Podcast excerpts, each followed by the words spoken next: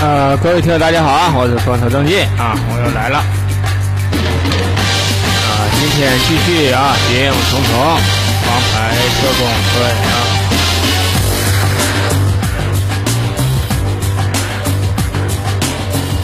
上次讲哪了？上次上次讲的那个认识那个哈菲斯、那哈图姆这些这些政要哈。咱接着这个故事往下推进啊。这个时间呢，就就到了这个一九六二年了啊！一九六二年呢，这个叙利亚和这个以色列啊，在边境啊，啊，有了比较频繁的这个军事摩擦。是怎么开始的呢？也是说，由于这个。到那个内湖呢，打鱼啊，老百姓互相打鱼，打鱼完了这打过界了，就说啊，你这怎么上我这边打鱼了呢？人把我的鱼这边都捞干净了，回头你们那边，嗯，一天也不遵守什么渔业协定，反正就是因为这些地方老百姓的事儿开始摩擦，摩擦逐渐后期呢，这叙利亚呀，还还袭击了一个以色列的这个巡逻队，结果这摩擦不断升级。两边摩拳擦掌，就是战战事啊一触即发。结果这时候啊，这个科恩呢就就忙上了啊。科恩就是通过他的观察，就不断的往那个特拉维夫那边，就是以色列，发送各种各样的这个电文。这写的啥呢啊？咱看啊，咱这把这个历史这个资料拿出来，咱看一看。比如说啊，他有一天他就发了，他说那个边境驻军司令哈里里上校要求发发动全面攻击啊，但是政府方面犹豫不决，担心遭到我以色列军方的袭击。然后根据这份情报啊，以色列在整个的这个北部地区啊做了这个一级战备啊，因为他这个情况反应过来这个。军方，叙利亚军方要求这个全面进攻了，所以说这边以色列呢，相应的就调整了一下自己的这个战备状态。然后过两天啊，这又发现了，科恩又发现呢，这个叙叙利亚这边可能说要放松警惕了。为啥呢？他允许这个周边那个老叙利亚老百姓啊种地了啊，这这就说明说，那个叙利亚方面可能就是说。近期不会采取军事行动，然后又把这个事儿呢，又告诉这以色列，以色列呢又把这战备等级呢又调下来，啊，就是根据说这科恩提供的这个情报，不断的这个调整他们这边的这个态势。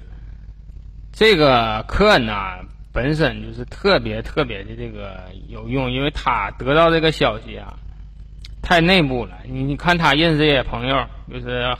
那马哈奇啊，又是塞夫，又是哈图姆啊，包括那个哈菲斯，这这这些人物都太重要了啊。然后啊，有一天呐，这个科恩和那个那谁就聊天和那个那个淫乱小能手那个哈图姆啊，那个突击队那司令，他俩唠嗑，这哈图姆就说了哈。哎呀，哥呀，哪天我还得借一下你这房子，都干啥呀？我又认识几个这个叙利亚这个女孩啊，完了回头这个身材老热辣了，让他一说那都可好了。然后呢，我们想开个小 party 啊，做个小聚会，完了做点成人小游戏啥的。回头你你老在这也不太好啊，所以说你把房子借我呗，那借你呗，都借你好几回了，这都不叫事儿。要是你哪天你用，你跟我说一声就行。然后这哈图姆就挺高兴，然后他呢就趁这个业务劲儿啊，就跟那个哈图姆就聊这些政治上的事儿。这哈图姆就说呀：“最近呐，我跟你说，老弟呀，这我可能说忙完这这几个女孩啊，可能说我我我最近这一阵子我来不了了，我就忙活这一回呀，可能过一阵子我就挺忙了。说为啥呀？说这个叙利亚呀，可能要发生这个政变啊。”这科恩一听。真的假的？我怎么没听说呢？啊，这哈这哈图姆说你上哪听说去？你上哪听说去？我跟你说哈，这个前方啊有一个这个司令啊，叫啥呢？叫哈哈里啊，他那个已经实际控制了这个叙利亚边境的这几个师，他可能在策划政变。然后呢，我我在这里呢，我我也寻思那么支持他一把，支持。如果说他有动作的话。我可能会支持一下这个哈里里啊，可能说，但是我不知道这个哈里里什么时候会动手下这个命令。然后这个事儿啊就被这个科恩呐就听说了，科恩就把这个事儿就赶紧就告诉这个特拉维夫了，这不行啊，这个可能说这个叙利亚这边啊可能要发生政局要发生变化，可能要换领导人，换领导人以后你这个这个军事情况啊就不一定咋回事了。你说这哈里里这个教授上校这个名儿，我始终感觉这哈里里也是个老司机呢。这哈里里，你听着耳熟不？是不是有个歌叫什么“老司机带带我”那个歌？你听过没？老司机带带我，我要去省城啊！哈利里，哈利里，哈利哈利里，哼，这哈利里啊！结果啊，这个哈哈利里啊，还真就是发生这个。政变了啊！发生政变了，他推倒这个那个当时的执政政府，结果他政变还成功了。他这个朋友的哈图姆啊，这个这个淫乱小能手啊，在这回啊发发挥了巨大作用啊，呃，占领了这个总参谋部和这个大马士革的这个广播电台。结果在这次在这次行动中，他立功了。立完功以后啊。这哈图姆在这个军中的这个地位啊，一下就上来了。结果这次政变呢，稀里糊涂的就把这个科恩呢带进那个政变的核心领导集团里去了。为啥呀？你说哈图姆就是跟他挺熟的，然后那边的喉舌那边广播电台都是他们自己人呢，都是哥们儿。然后呢，非常有利的是啥呢？这个他掌握这个哈图姆的这个私生活这块呀，就私生活的淫乱这块，这个事儿别人不知道，但是说这个这科恩知道啊，你就记住啊，那这是谁说了一句话呀？说你跟领导走的多近呐，不在乎你跟领导干过多少好事儿啊，你得看你跟他干了多少坏事儿。哎，这个是你说考量你们。之间这个亲密关系的一个重要条件，就像是男人处哥们儿也是，哎，你别看你们干过多少好事儿，你得看你们干过多少坏事儿。结果你这个科恩呢，知道说这个哈图姆的人淫私生活淫乱这事儿，他知道这事儿，他还不往外说，然后他还给提供场所。所以说呢，从整个来讲，哈图姆对他就是当个亲信那么那么来讲。结果啊，就是他和哈图姆这种关系就越走越近。但是呢，这个事儿吧，政变以后啊，他这个有个叫叙利亚的这个复兴社会党啊，就掌握了这个政权了。没想到这次政变最大的受益人呐，不是哈图姆，是谁呢？是那个哈菲斯。哈菲斯由于他这个激进的言论呢，和这个铁腕的这个这个手腕啊，他就当上了这个新政的这个。这个社会主义党，这个复兴复兴社会党的这个党魁了。他当上党魁以后呢，他就当那个内务部的部长，然后呢，负责啥呢？负责反间谍活动啊！你这这挺讽刺。你说他身边这卧底了这么大一个间谍，他还搞这反间谍组织。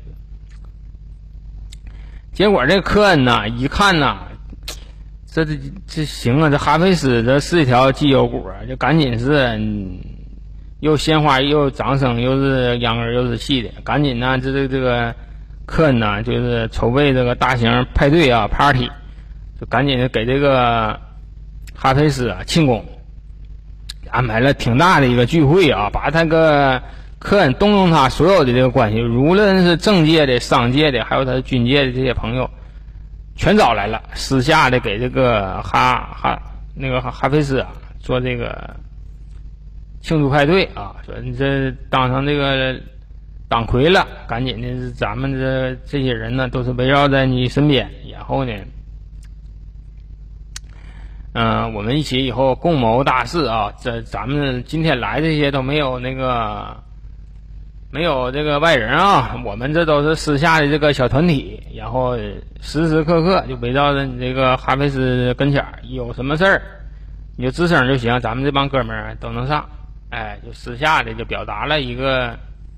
这么一个意意意思，然后呢，在这个聚会上呢，又认识了一个新人，是谁呢？叫戴笠上校啊。戴笠上校就是我在第一期前说那个审判那个审判这个科恩的这个审判长啊，就是就是这个戴笠，就是认认识他，通过这次聚会啊。接下来呀，这个又有几次啊，这个。这个科恩呐，又借口啊，又又是到外国做生意。实际上，他又出去汇报去了，又出去汇报工作去了。汇报工作以后啊，这个以色列呀，就有点犯难了。为啥呀？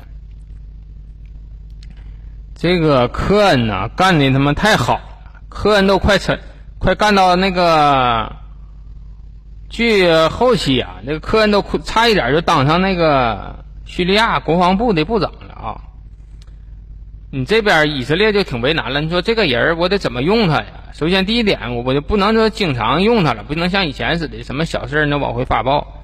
你这么的话，你这要是暴露了，那这个牺牲太大了啊。另外就是说，这个科恩能不能便捷呀？这是一个很大的问题。为啥呀？你他要一旦便捷了，你说。这以色列他知道这么多事儿，然后你说在那边他还当一个很高的这么一个政界的人物，所以说这个东西就很尴尬了啊。结果呢，这个说行啊，我这个任务啊，我也不给你多派了，以后小事儿啥的，我们这边有别的这个特工去接手。你现在就两个事儿啊，一个还是那个约旦河的那个改造那个事儿，具体他们怎么实施，然后啥前动土。你上回你就说了一个苏联专家。所以要要帮助这个事儿，剩下的这个这个消息啊还是不够确切。你看，你还能再打听打听？然后啊，还有一个是啥呢？这个叙利亚呀，马上就是要得到一一批那个米格二十一这个战斗机。苏联上回不说给那个埃及的吗？结果现在生产力能力也上来了，这二十一米格二十一的战斗机啊。也也马上要装备到位了，然后你打听打听这个战斗机这个事儿。另外啊，这个他们这个还研究了一个小型的一个导弹快艇啊。然后你看，你要是有空呢，你看你能不能接触一下这个，然后把这方面的情报呢往回送一送。咱们这边呢，确实是打探不着你这么多的消息啊。然后这个科恩呐，这。得到命令以后啊，又回到这个叙利亚，回到叙利亚呢，然后又去拜访那个哈菲斯去了。这回去哈菲斯呢，带着钱去的啊，带着钱揣着钱去的。他说啥呢？他说那个啊，我呀，在那个我们这个叙利亚华侨里，我给你们募集了一笔钱啊，这钱呢，我就是。给你这个社会复兴党当党费用了，哎，然后你们看以后缺啥呢？你跟我吱声。什么时候啊？你记住，钱都是个好东西，尤其是说，嗯，这个时候这个哈菲斯刚当那个主席的时候，各方方面面呢都需要一定的这个经费。结果呢，这这个时刻你这个科恩呢雪中送炭，所以说呢，这个哈菲斯对他这个影响，这个印象相当相当的好。然后啊，就是说，在私下里啊，这个科恩呢就开始对这个哈菲斯啊走动就更勤了。以前都是年节去，现在是平时待着没事儿就去啊。完，然后呢，他那个在那欧洲啊进了不少的高档的衣服啊，送给这个这哈菲斯的媳妇儿。他媳妇儿一天也挺爱捯饬，哎，一收到这里挺高兴。时间长了以后呢。哎呀，就走入那个哈菲斯的这个家庭了，跟他家里人处的也不错。你说这人老来，来还不空手，完了，一唠都唠挺长时间，所以说越走越近了就。啊，就在他跟这个哈菲斯越走越近的时候呢，这个这个赛夫啊找到这个科恩去了。有一天呐，这个赛夫就说：“哎，那个那啥呀，那个哥们啊，你看，我寻思有这么个事儿，我先跟你商量商量。”那科恩说：“那啥事儿啊？”他说：“我们这个电台呀，现在要办一档节目。”叫什么呢？叫这个海外侨胞们啊，有有点像是咱们以前办那个天涯共此时似的啊。就说想找一些就是比较有名的这个叙利亚的华侨啊，主持这个节目，然后呢，就是说对外宣传，号召这个散居在世界各地的这个叙利亚侨民呐，为祖国做贡献。需要物色这么一个人儿，但是我看来看去呀，我就觉着这个你挺好。你说你这么热爱我们叙利亚，然后你还是一个海外侨胞，然后你这钱儿啥的都挺好。另外你能说呀，你的见识也有。你看你来我们这节目呗。那客人一听这个节目，一脑袋一寻思，行哈，这个有有利于树立我的这个正面形象啊。他说行，那个我答应你啊，但是我这个买卖挺忙，我可能说隔三差五的我就是录个音啊。平时我上班也挺忙的，这这回头都顾不上啊。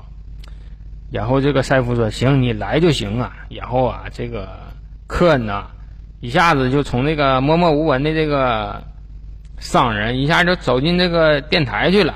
一上电台，这有影又有声的，这老百姓一看。这人说话也挺有意思，然后也特别爱国。时间长了呢，他这个正面形象啊，他就树立起来了，成为这个家喻户晓这么一个人物了。这科恩呢，为他这个这个平时这个政治筹码，又增添了不少。然后呢，这个以色列那边啊，也是以色列那边没事啊，也收听这个科恩。主持的这个节目，你就从半导体就能听到这客人的动静，搁那边慷慨激昂呢，还为叙利亚那个宣传呢，这个听着也挺可笑的。你说，实际上谁知道啊？这是他们派去一个最大的一个间谍。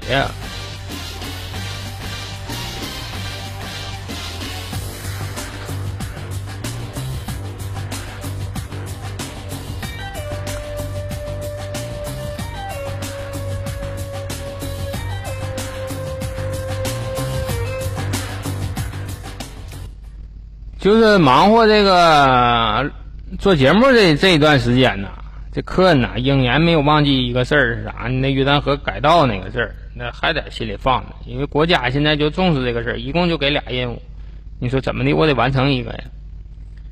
结果啊，这个他那上司呀也不断的来电催促，说你现在别干别的事儿啊，别干别的事儿，你赶紧去问问这个事儿，这个国计民生的事儿，我们投了六百多个亿了，都已经。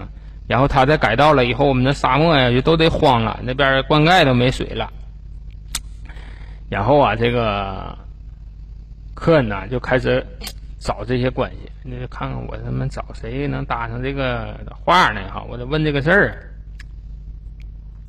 结果就在他商量这个找这个关系的时候啊，这个一九六四年，这个埃及开罗呀召开了阿拉伯的最高首脑会议。会议决定啊，这个会议决定呢，没对外公布，都是因为他那新闻界那个赛夫啊，通过他听说的。会议决定是什么呢？咋定的呢？啊，是说叙利亚这边啊，应该全力以赴的去完成这个约旦河的这个改造计划，然后呢，近期就马上就是说，嗯，大点干，早点散，哎，就是赶紧是给这个。改造的计划落实落到实处，为啥呀？就为了要焊死这个以色列，因为以色列是所有阿拉伯国家一个共同的敌人啊。所以说，他们召开这个几个人一碰头就是不行，赶紧是把这个水给他抽走，哎，不能让他那个以色列呀用这个水啊，用用这个水改造这个沙漠，从这个经济上啊，这个民生上啊，就打击这个以色列。这一来，这以色列这边把这个情报一一得到以后，就说不行，你赶紧看看这具体怎么实施啊？具体实施怎么实施的？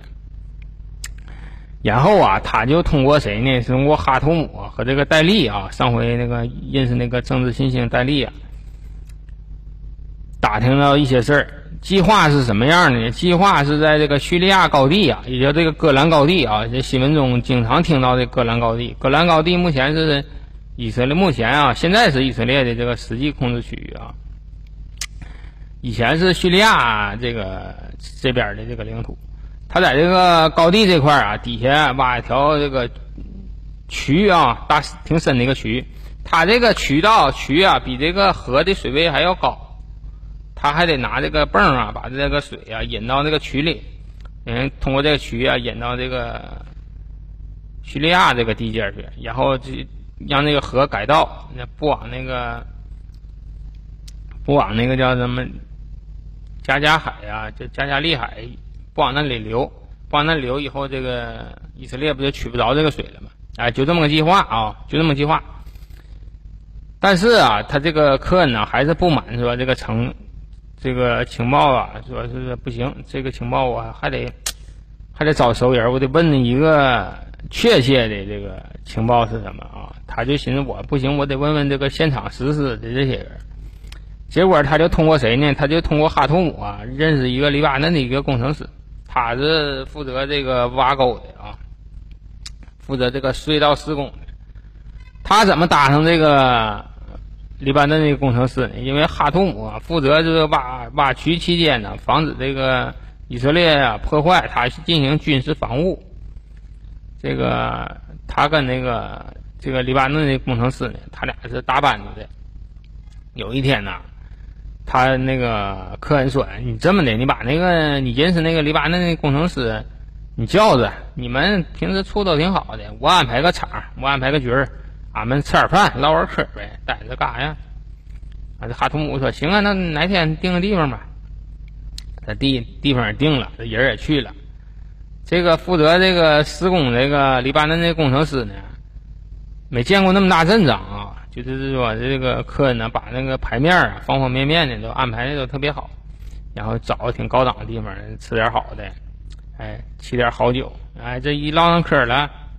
就知道了，这个哈图姆呢，他负责这个军方这块，但是具体施工呢都不知道。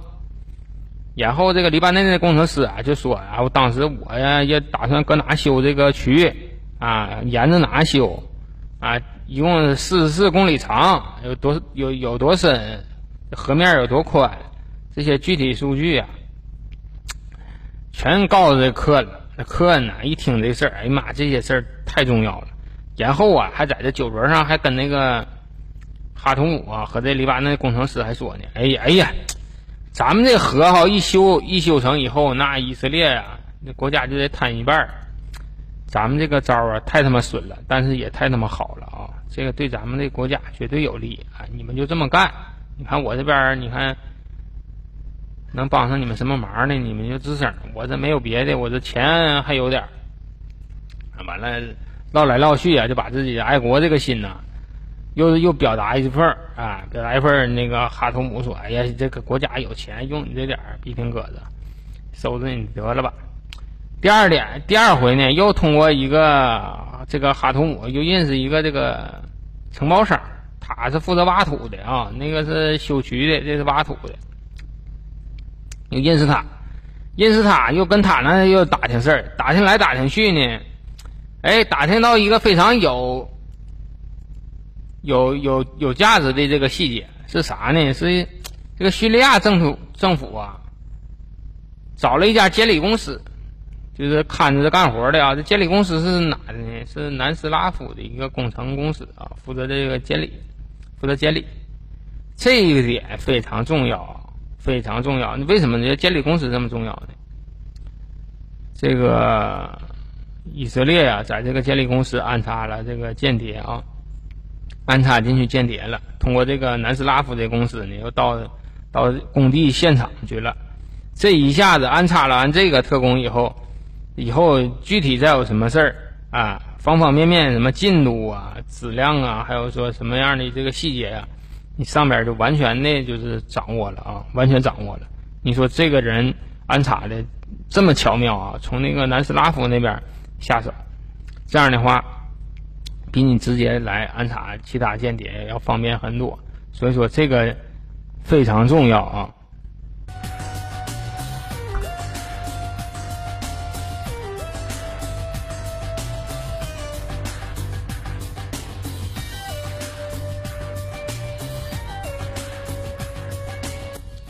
这几个月的时间呢，这个科恩呢就把他知道的这些事儿啊，零零星星这些情报啊，就汇集给这给报告给他们那个以色列这边包括啥呢？包括这个渠道的这个结构啊、地形的草图啊、工期啊，还有你还得建个大型的水电泵站呢。这个泵搁哪买呀？电搁哪取呀？反正你这个。方方面面的这些事儿啊，全跟那个以色列说了。这以色列一听说他们要是那个大干快上这个事儿，以后就是不行，他妈的了，咱们得弄他一下，不能让他把这个渠修成啊。他这渠一旦修成了，对我们太不利了。然后啊，这个科恩呢还汇报什么了呢？科恩还汇报说，为了保护这个渠啊。这个叙利亚呀，又修了不少的这个防御工事，修了很多的地堡啊，还有除了地堡还有啥呢？还有一个能走坦克的这个那个战壕啊，能里边能过坦克的战壕，能够快速的步兵。这个战壕上面啊，平时啊都都都是盖着那些伪装的。如果你飞机侦察，你根本就看不到这底下有这个战壕，这战壕底下能能让那个坦克通过啊。那迅速的把这个坦克车运到前线去，然后啊，还有什么有很多的苏制大炮的一个暗堡，藏在那个这个混凝土的炮台里头。具体位置呢，也是通过这个科恩的观察呀，全给写下来了，要画的草图啊。另外还奉上了什么呢？奉上了那个。苏联新制的这五十五十四式坦克的这个重要的一个资料，然后还有米格战斗机的一些飞行员的情况，还有这个二米格二十一的一组这个训练时候的照片，这些东西打包啊，通过他这个商务信函呐，全给送到这个以色列军方手里了。以色列这一看呢，我的个天呐，这要不是说这个。这个科恩呐，把这些东西发回来呀，你说我们得损失多少？首先第一点，你说那个战壕里放坦克能走坦克的事儿，如果他不拿出来说，不写到这报告里，你说谁能知道？另外说那还有所有这个暗堡啊、炮台这些具体位置啊，这个科恩呢都已经标注了，为这个以后啊精准打击啊提供了非常重要的这个一手材料啊。哎呀妈，这么累呢！哎，我歇会儿，歇会儿啊。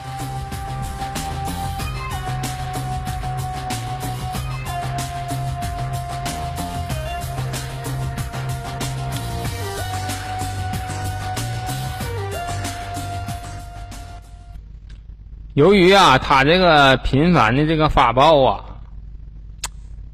这个。叙利亚呀，发现一个事儿啊，经常有这个老百姓反映啊，说有个我那个收那个广播啊，看电视的时候，老有那滋啦滋啦滋啦的声，这玩意儿搁哪来的呢？结果啊，这个情况啊，被那个叙利亚呀也是重视起来了，因为说出现这个情况的位置呢，就在那个总参谋部附近嘛。就是说，这个科恩住的地方，科恩住的地方不是离那个参谋部挺近嘛？结果经常是收到这种投诉的话，必然是说得重视起来。但重视起来了以后，都是这秘密的那个监监听组织啊，对这个事儿进行秘密的这个布控。结果发现来发现去啊，就发现这个这个。这信号啊，就来自于这个科恩住的这个几平方公里之内啊，而且是说对这个波段进行了一个严密的一个监控。但是由于它这个数据是加密的，所以说发的是啥不知道，但是指定是有间谍是定期发报。哎呀，这时候啊，就为了把这个科恩逮着啊，苏联派来人了，说你们那个这个信号这个定位系统啊，好像还不行，我给你派点这个监听专家来。苏联又派了几个监听专家，对这个几几公里范围之内啊进行监听，监听来监听去，监听来监听去，后来就锁定了这个科恩的这个住所。有一天呐，这个科恩呐正发报呢，发完报他躺炕上呢，歇着呢，喝咖啡，喝咖啡。这会儿在等着啥呢？等着上上边回报呢啊！哎。把这个信号发走以后，他不还接收这个那个接收情报嘛？正正坐炕上接收情报呢，门就被给踹开了。踹开以后呢，几个便衣啊，拿着冲锋枪就冲进这个房间了。然后说那个逼着这个科恩站起来，然后说姓名，姓名啊。他说姓名，我说我叫那个塔贝斯，我是商人啊，你别误会。塔贝斯商人，你他妈就是个间谍，上来乒乓大嘴巴子就打上了。然后呢，这这个时候呢，就来了一个这苏米达上校啊，苏米达上校，苏米达上校跟这科恩以前就认识啊，进那淫淫乱派对也经常到。然后说。哎呦我天哪！哈，科恩哈，你说你办这事办的哈，我跟你这么熟，你说你认识那么多人，你他妈今天哈，你竟然是一个间谍啊！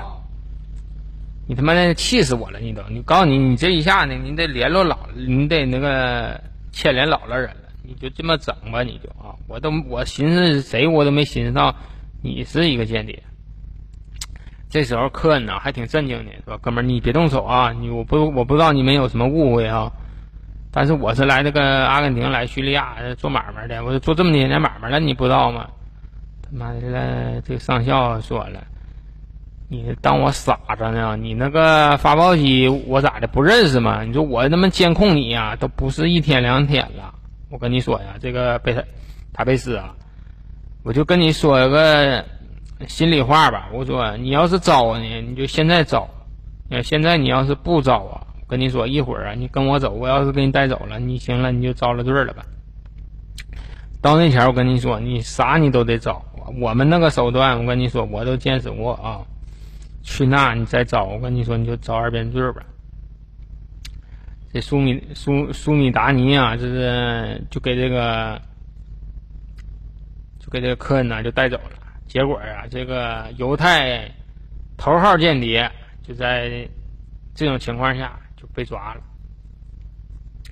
被抓了以后啊，抓到总部了，这依然没有这第一时间就开始开始审问这个科恩啊，你哪来的？你咋回事啊？结果他这个拒不交代啊，我就是商人，反正后来呢。事儿你藏不住啊！哈，你调查来调查去的话，你深究这个身份以后，就发现漏洞百出。结果呢，后期他就说了：“我只能告诉你一个事儿啊，我只能告诉你一个事儿。我原名叫这个科恩，然后我是一个以色列的这个间谍，然后剩下的事儿我就什么也不知道了。你问你也别问，我也不能告诉你。但是说间谍这个身份我承认，以色列的人这个身份我也承认。”我是个犹太人，我也承认。其他的事儿你就别问了，我也不能说。完了，就就这么这么就这么强硬啊！这么强硬，这苏米达这教授那个上校就说了：“那这么的，我也今天我也不难为你，你把这个情，你把这份情报你给我发出去啊！你今天你要是不按不不照着我的说，我就他妈他妈弄死你！”他就拟定了一份这个假情报啊，让这个。让这科恩去发，科恩一看这假情报内容啊，写的就是引诱这个以色列上钩的。但是啊，他通过一个小小的指法啊，就已经把这个他打打字的同时啊，加一些小的指法，就把他落入这个敌手这个事儿啊，已经告诉这个特拉维夫了，告诉那个以色列这个首首都那边了。因为他这个事先呢，早就做好最坏的打算了。他们之间是有有令子的啊，说哪几个字节我多打几个什么字儿，就说明我已经是被捕了。结果这消息一发出去，这个以色列那边一看，完了。这他妈俺们的这个科恩呐被抓了，被抓了以后啊，这个叙利亚这个电台呀，受这个哈菲斯的主席的这个命令啊，马上就发了一条新闻，说是当局捕获了一个叫贝塔斯的，叫叫贝塔斯的这个间谍啊，实际名呢就是。就是这个科恩，他为啥要哈菲斯跟他关系这么好？为什么要说在第一时间宣布这个抓到间谍这个事儿呢？实际上，他就为了把这个自己啊洗出来，把自己从这个这个不好的事件里啊摘出来，因为他跟那个科恩的私下的关系太好了。然后呢，在这个。新闻发布会上，他就说：“我一直我就看出来了，这个塔贝斯这小子们就是间谍，多次想接近我，但是被我识破了啊，被我识破了。我一直找人就跟踪他这个信息，他迷诱他迷惑我的时候，我也迷惑他，然后又通过我这个非常高明的这个手段，我就给他那个抓着了。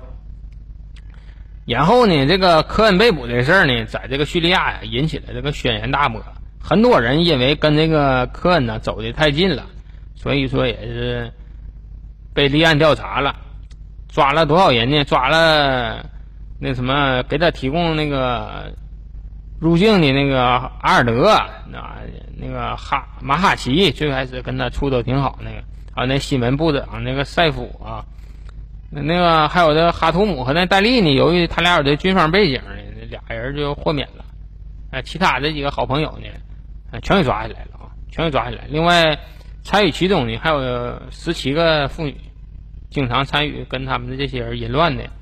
这十七个女的，嗯，招谁惹谁了？因为这事儿也就刮进刮进去了。这个事儿一旦定下来以后啊，一旦定下来以后，这个科恩呐，这个命运呐，就开始就不掌握在自己手里了，就在叙利亚的军方。以色列呢，一听说自己的王牌特工啊被抓了以后啊，就开展了各式各样的这个行动啊，来这个挽救、拯救这个科恩。首先呢，他们排除了这个军事行动这个这方法，认为说，你说你一个间谍在其他国家从事间谍活动，然后你说你以武力解救，这这一点上来讲。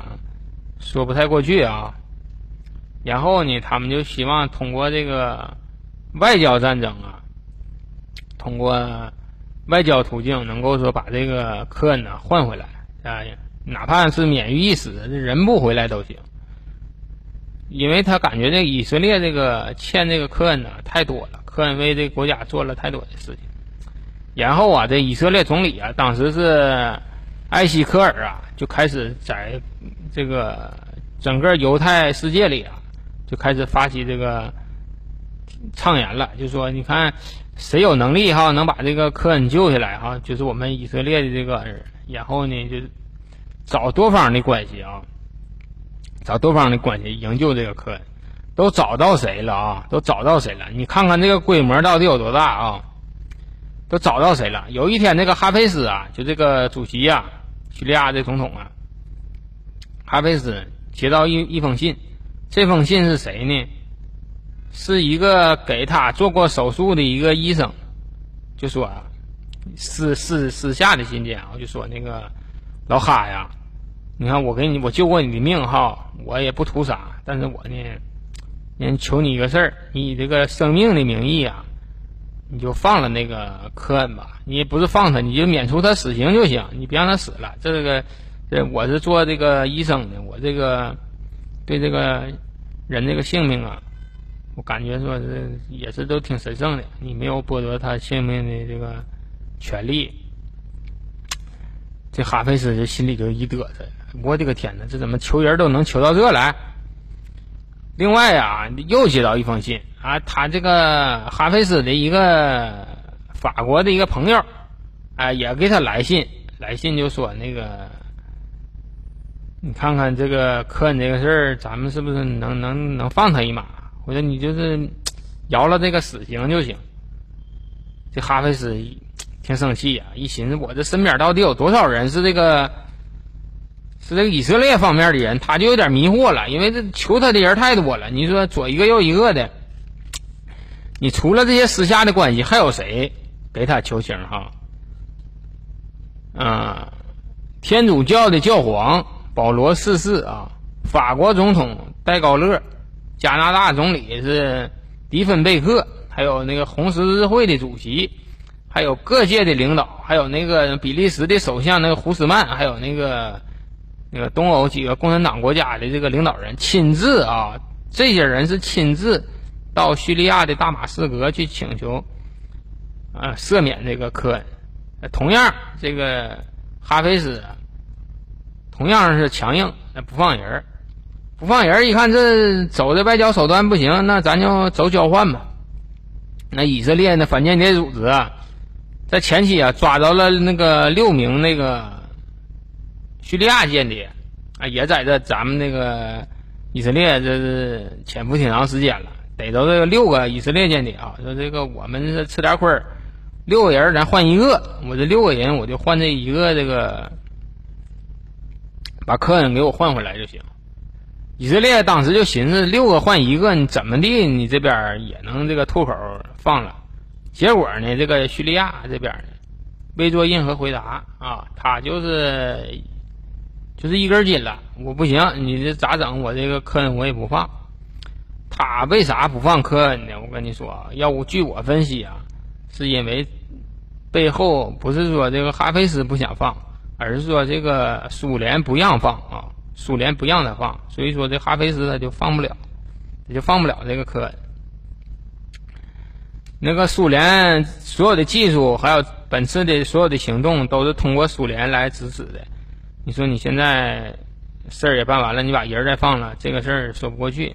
苏联还有支援你这个修水坝，又给你送战斗机，而苏联就说不放这个人儿，你还给放了，那你说得过去吗？所以说这个这科恩呐。到最后，在烈士广场，像俺们第一期说的似的，就被处死了，处以这个绞刑。处以绞刑以后，哈，你再看看这个判决，这个跟那个科恩身边这些人后期的这个命运都怎么样了啊？这哈菲斯嘛，不是当总统嘛？结果后期啊，他这个社会主义复兴党啊，也被那个推翻了。然后呢？那个戴笠上校啊，也是判那个犯叛国罪，呃，入狱。这哈姆图啊，那个淫乱小能手啊，也是后期的流亡到约旦去了。他发生又跟参与政变，结果政变没成功，流亡约旦。后期又回国以后呢，又被抓到了，抓到以后又又又被判处那个死刑，执行枪决了。那个朋友哈马奇呢，判了五年的苦役。那阿尔德呢，判了十年苦役。那个赛夫啊，就那个新闻搞新闻那个，判了五年有期徒刑。就是科恩的这些梦之队这些成员呐，后期啊，也就是都拉倒了。那死的死，判的判，反正也是一拍两散了。结果啊，这科恩死后啊，以色列情报局啊，开始整理这些科恩送来的这些情报。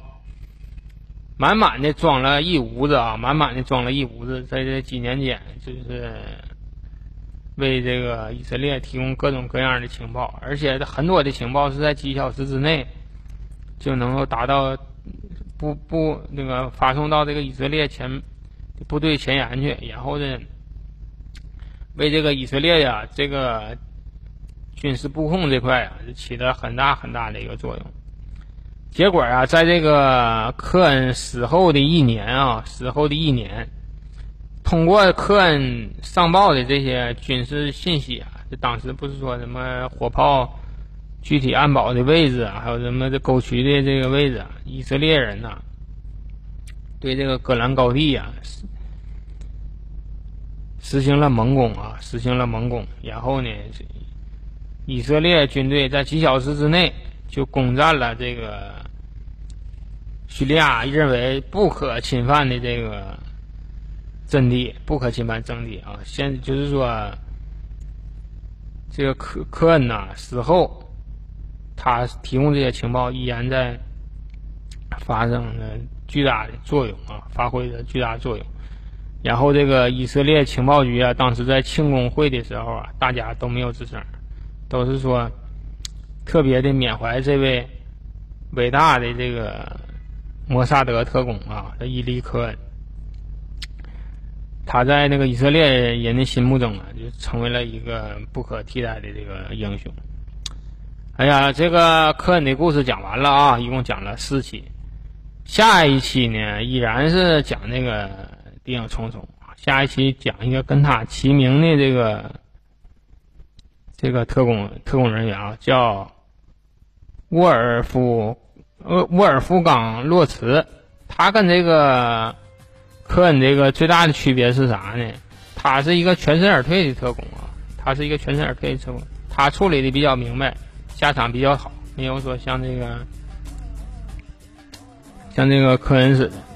据说这个科恩这个这个我现在讲这个故事呢，已经被拍成那个美剧了啊，我还没有时间看那个连续剧，看你们要有时间的话，你们可以去看一看。我认为说拍成美剧的话。